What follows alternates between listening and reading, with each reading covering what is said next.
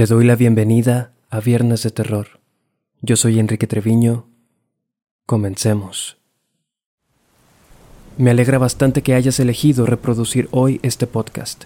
Poco a poco, cada vez somos más personas involucradas en este proyecto. Si quieres, puedes apoyarme aún más si compartes este episodio en tus redes, y también si calificas el show con las estrellas que se encuentran en mi perfil de Spotify. Otra cosa, Estoy preparando más episodios con anécdotas enviadas por amigos y seguidores. Si tú también tienes alguna historia que te gustaría contar, puedes contactarme por mensaje privado en Instagram, donde puedes encontrarme como Viernes de Terror Oficial. Será un placer conversar contigo. Pero bueno, vamos ahora con las historias. Hace ya tres meses publiqué la primera parte de Hospitales Malditos, la cual también te recomiendo escuchar. Si tienes rato siguiéndome, sabrás que los hospitales me causan una profunda inquietud. El ambiente estéril y el aroma a materiales médicos no es una combinación que disfrute en lo absoluto. Cuando era niño y me veía envuelto en una situación en la que tenía que ir a un hospital, ya sea porque mi madre tenía que cuidar a algún familiar o amigo, o porque íbamos a alguna consulta, yo solía deambular solo por todas las áreas del lugar a las que podía tener acceso sin que me vieran. En una ocasión, en la que por una emergencia tuvimos que pasar toda la noche en una clínica, comencé a merodear por los pasillos de las habitaciones, el cual estaba muy poco iluminado. En cierto momento, algo me hizo detenerme. Creo que fue la sensación de conciencia de lo que estaba haciendo. Había avanzado demasiado. De repente, me encontraba solo en medio de un pasillo que continuaba tanto adelante como atrás. Recuerdo muy bien aquella extraña sensación, la tenue luz azulada que se asomaba por los extremos, el ligero zumbido apenas perceptible de quién sabe qué aparatos, el opaco reflejo en los mosaicos del piso completamente blancos, como si fuera una dimensión retorcida de aquel pasillo. No podría explicar por qué, pero podría jurar que estaba siendo observado por algo. Ese tipo de sensación que sabes cuando no es tu imaginación, sino tu instinto de supervivencia. No supe cuánto tiempo estuve ahí parado, pero decidí darme la vuelta y volver por donde vine. En ningún momento miré hacia atrás, pues estaba convencido de que aquello que me miraba seguía tras de mí. En fin, independientemente de las cosas paranormales, creo que podemos estar de acuerdo en que los hospitales son sitios donde la tragedia y la muerte acechan constantemente. Y ya sea que creas en fantasmas o no, lo cierto es que a nadie le gusta verse en la necesidad de acudir a uno, mucho menos por una enfermedad que puede terminar con tu vida. La tuberculosis ha sido una de las enfermedades más temidas en la historia de la humanidad. El tratamiento para su cura es relativamente reciente y en más de una ocasión ha causado estragos en la población general. Al ser extremadamente contagiosa, se solían construir hospitales específicamente para los pacientes con esta enfermedad, alejados del resto del pueblo, y era muy raro que alguien saliera con vida de ahí. En la década de los 1900, Estados Unidos afrontaba una terrible batalla contra la tuberculosis. La peste blanca, como solían llamarle, se estaba expandiendo rápida e incontrolablemente, eliminando familias enteras, mermando severamente la población. Fue entonces que en el año de 1910 abrió sus puertas el hospital de Waverly Hills, ubicado en la localidad de Louisville, en Kentucky. Como muchos otros centros de este estilo, estaba situado en la cima de una colina, apartada de la población general y se tomaban medidas excesivamente meticulosas para contener este mal. Inclusive, el personal no podía abandonar las instalaciones, por lo que había dormitorios para doctores y enfermeras también. No pasó mucho tiempo antes de que el hospital tuviera que ser ampliado, pues no se daban abasto ante la cantidad inmensa de pacientes que ingresaban diariamente. Así se creó también el pabellón infantil, que albergaba a los niños infectados y una zona en la que se cuidaba de aquellos infantes cuyos padres estaban internados y no tenían a nadie más que cuidase de ellos. La gran mayoría se contagiaba eventualmente. En aquellos años, el diagnóstico de tuberculosis era una sentencia de muerte. Ante la ausencia de antibióticos, una cantidad inmensa de personas pereció en este periodo. Los médicos no sabían cómo tratar esta enfermedad. Se recetaba principalmente una dieta balanceada, mucho reposo y mucho aire fresco. Los pacientes eran colocados casi todo el día en el patio, en las ventanas e incluso en el techo, para que respiraran la mayor cantidad de aire natural posible, independientemente del clima. Este tratamiento era tan importante que se aplicaba incluso en días con nieve. La tuberculosis afecta gravemente los pulmones, generando hinchazón, un extremo dolor y dificultad para respirar. Cuando estos síntomas se agravaban, los médicos utilizaban métodos como introducir globos dentro de los pulmones e inflarlos, esto con el fin de estimular el movimiento.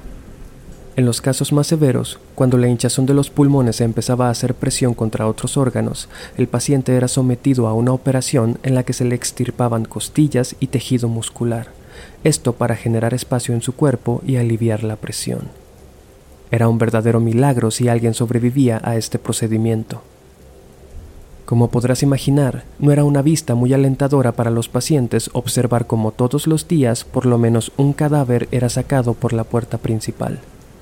Ante esto, se instaló algo conocido como el túnel de la muerte, un pasadizo de unos 150 metros de longitud que conectaba el hospital con el pie de la colina. Este fue utilizado para la disposición de los pacientes fallecidos por muchos años.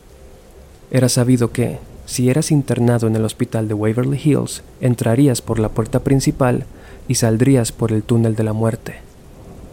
Así las cosas hasta 1943, cuando gracias a la streptomicina la tuberculosis comenzó a ser combatida de manera eficaz. Fue entonces que en 1961 este hospital cerró sus puertas. Ante la presión de estarle siguiendo el paso a la enfermedad, la administración de documentos se volvía descuidada, por lo que se desconoce la cantidad exacta de fallecidos.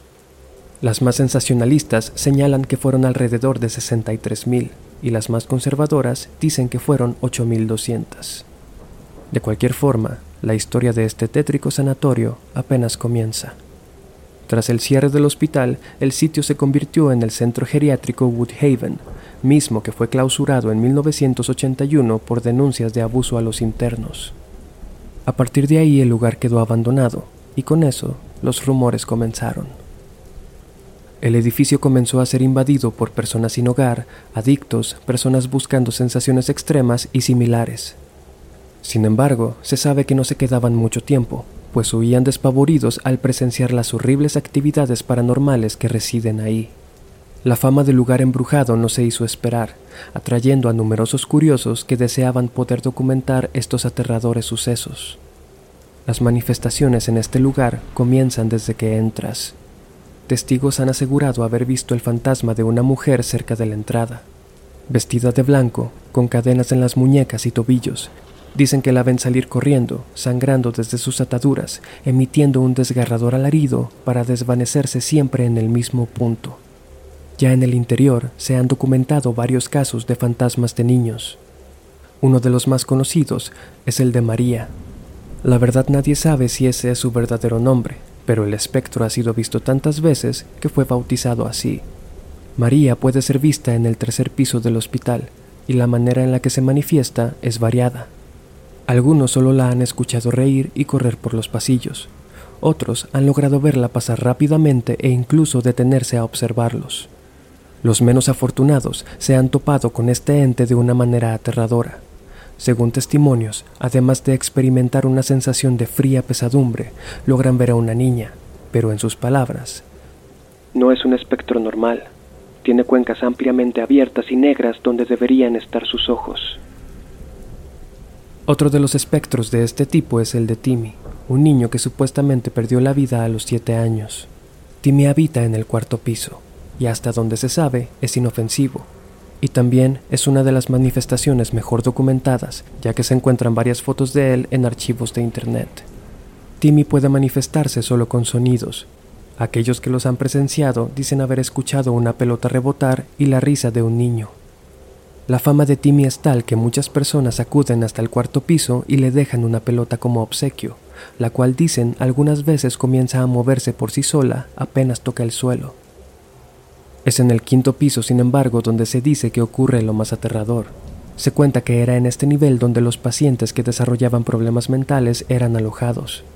Es en este sitio donde hay mucha más actividad paranormal, sonidos extraños y sombras inhumanas que recorren las paredes. La historia más escalofriante es la de la habitación 502, donde se cuenta, en 1928 fue encontrada una enfermera colgada del cuello desde la lámpara. Según la leyenda, la mujer había quedado embarazada de uno de los doctores del hospital, nunca se supo de quién. La cosa fue que al no estar casados y al no haber correspondencia del doctor, la enfermera sería víctima del escarnio social. Ante tal prospecto, decidió quitarse la vida antes que vivir con la vergüenza. Se sabe también que en 1932 otra enfermera saltó desde la ventana de esa misma habitación para encontrarse con su muerte del otro lado. Las razones de este suicidio nunca fueron esclarecidas.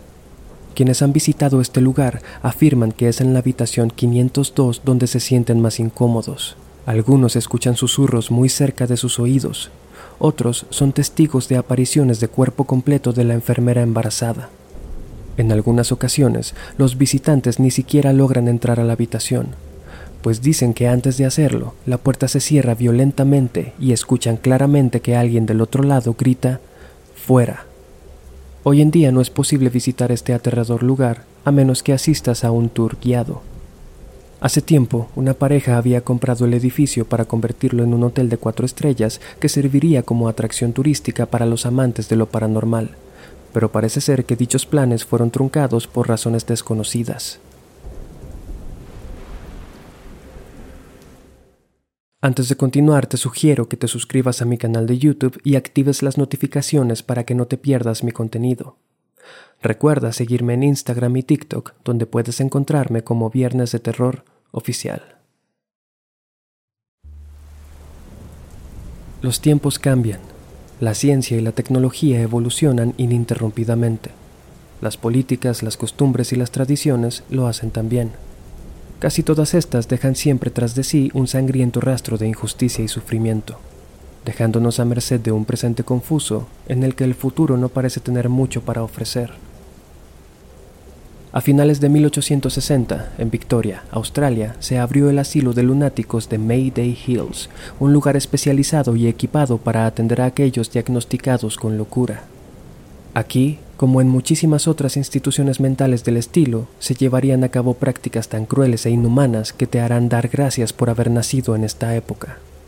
Para ser internado aquí, a la fuerza por supuesto, solo se necesitaban dos firmas de amigos o familiares declarando tu insanidad mental. Como síntoma de insanidad se señalaban cosas como el amor por las artes, la literatura, la rebelión contra el gobierno en turno, la homosexualidad e incluso cualquier comportamiento considerado como indecente. Se dice que el primer administrador de este asilo tenía ideas muy extrañas. Consideraba que la luna causaba locura, por lo que evitaba salir de noche, y si lo hacía, utilizaba paraguas. Al ser tan sencillo deshacerse de alguien internándolo aquí, el lugar estuvo siempre lleno, con capacidad para 1.200 pacientes, el asilo estaba conformado por 600 mujeres y 600 hombres. Cualquiera podía ser ingresado, sin embargo, salir era completamente distinto, ya que requerías de ocho firmas de diferentes doctores para recuperar tu libertad. En un ala conocida como Grevilla se encontraba el laboratorio del asilo, y por supuesto era la zona más temida por todos los pacientes, y todos, sin excepción, pasaron por ahí. La terapia de electroshocks era tristemente común. Se aplicaba de manera regular y con la menor cantidad de humanidad posible. Se sabe que los pacientes sometidos a esta práctica en el asilo de Mayday Hills recibían descargas tan fuertes que hacían que sus cuerpos se contorsionaran de formas antinaturales, rompiendo ligamentos, tejidos, huesos y dientes. Aquellos que habían ingresado completamente sanos perdían la cordura por completo después de estas sesiones. Aquellos que intentaban escapar eran encerrados en celdas o en lo que llamaban paredes ja-ja, que consistían en muros de gran altura con trincheras imposibles de escalar. A pesar de que la vigilancia era implacable, se sabe de un paciente que logró escapar en algún momento. La búsqueda duró varios días y fue muy meticulosa, pues no hablaría bien de la institución si se sabía que un lunático andaba suelto. Sin embargo, el paciente tuvo que ser dado por perdido tras los inútiles esfuerzos por encontrarlo. Tiempo después, uno de los guardias notó que Max, un perro que habían adoptado como mascota del lugar, se encontraba mordiendo un enorme y carnoso hueso. Al quitárselo y revisarlo, se dieron cuenta de que se trataba de una pierna humana. Comenzaron entonces a buscar cerca de donde Max se encontraba, y a pocos metros de la puerta de la entrada en las ramas de un árbol se encontraba el cuerpo de aquel paciente desaparecido, despidiendo un olor nauseabundo. Al parecer no había llegado tan lejos, y su cuerpo se encontraba en tal estado de descomposición que una de sus piernas se desprendió y cayó al suelo, donde no tardó en llamar la atención del perro. También se cuenta la historia de una paciente que era de las más tranquilas. Una mujer judía que era bastante dócil, siempre y cuando tuviera sus cigarrillos para fumar. Siempre se le veía por la ventana de un piso alto, dando largas bocanadas tranquilamente. Un día, uno de los pacientes se le acercó y le pidió un cigarrillo. No se sabe exactamente cómo fue el pleito, pero la mujer cayó desde varios metros de altura, impactando estruendosamente en el suelo y muriendo. El cuerpo fue dejado ahí por dos días antes de ser removido. La razón de esto es que en la religión judía cuando alguien fallece, nadie debe tocar el cuerpo hasta que el rabino se haga presente. Y dado que el rabino más cercano se encontraba en Melbourne, tuvieron que pasar 48 horas antes de que el cuerpo de la desdichada mujer fuera retirado. Lógicamente, los sucesos paranormales no se harían esperar. Visitantes han dicho que cuando se encuentran en la zona donde aquella mujer falleció, pueden ver su sombra que recorre las paredes. Otros han asegurado que ven el rostro de una demacrada mujer observándoles desde la que era su ventana favorita. Por increíble que parezca, el asilo Mayday Hills funcionó durante 128 años hasta su cierre en 1955. Desde entonces se ha convertido parcialmente en un campus de la Universidad La Trobe, un hotel y una instalación turística. Hay lugares, sin embargo, que permanecen en desuso y avanzada decadencia, como el ala Grevilia, aquella que albergaba los aparatos para las terapias de electroshocks. Las razones de esto son más que obvias. Sin embargo, una de las presencias más comunes en esa zona es la de la señora Sharp, una cuidadora del asilo. Curiosamente, a Sharp se le recuerda por ser particularmente cariñosa con los pacientes, Solía consolarlos antes de ser sometidos a la terapia y su presencia fue siempre reconfortante para los internos. Quienes la han visto dicen que a pesar del insoportable frío que comienzan a sentir, aquella manifestación les transmite un extraño sentimiento de calidez y tranquilidad. Tal vez la señora Sharp fue de las pocas personas realmente apasionadas y empáticas del asilo, y hasta ahora parece ser que su espíritu conserva esas virtudes. Alrededor de 1939 se instaló una sala de proyección en el área de recreación de los internos, el único lugar del asilo en el que podían relajarse por momentos. En este lugar, la gente ha visto a una joven que se acerca desesperada a ellos pidiendo hablar con un doctor. Durante los recorridos turísticos, los visitantes dicen que un hombre de atuendo antiguo y expresión severa los sigue a la distancia. Los guías especifican que no debe haber razón para alterarse, que es simplemente uno de los doctores que trabajaron ahí. Un dato escalofriante es que a pesar de que este sanatorio era exclusivamente para personas adultas, abundan la cantidad de testimonios de personas que escuchan voces de niños y que incluso los ven. Mientras caminan por los pasillos, sienten como algo les tira de la ropa, tal como un niño lo haría cuando quiere llamar tu atención. Sabemos que aquellas prácticas antiguas, a pesar de tener connotaciones criminales, eran parte de las creencias y la ciencia de la época. Sin embargo, nada nos da razones para descartar que en el asilo de Mayday Hill se cometieron crímenes de todo tipo, los cuales por supuesto fueron fáciles de ocultar. Los huéspedes del hotel dicen que durante la noche escuchan pasos en los pasillos y que incluso oyen como alguien o algo toca por la ventana de sus habitaciones. No cabe duda que este lugar alberga muchos más secretos de los que se han descubierto hasta la fecha.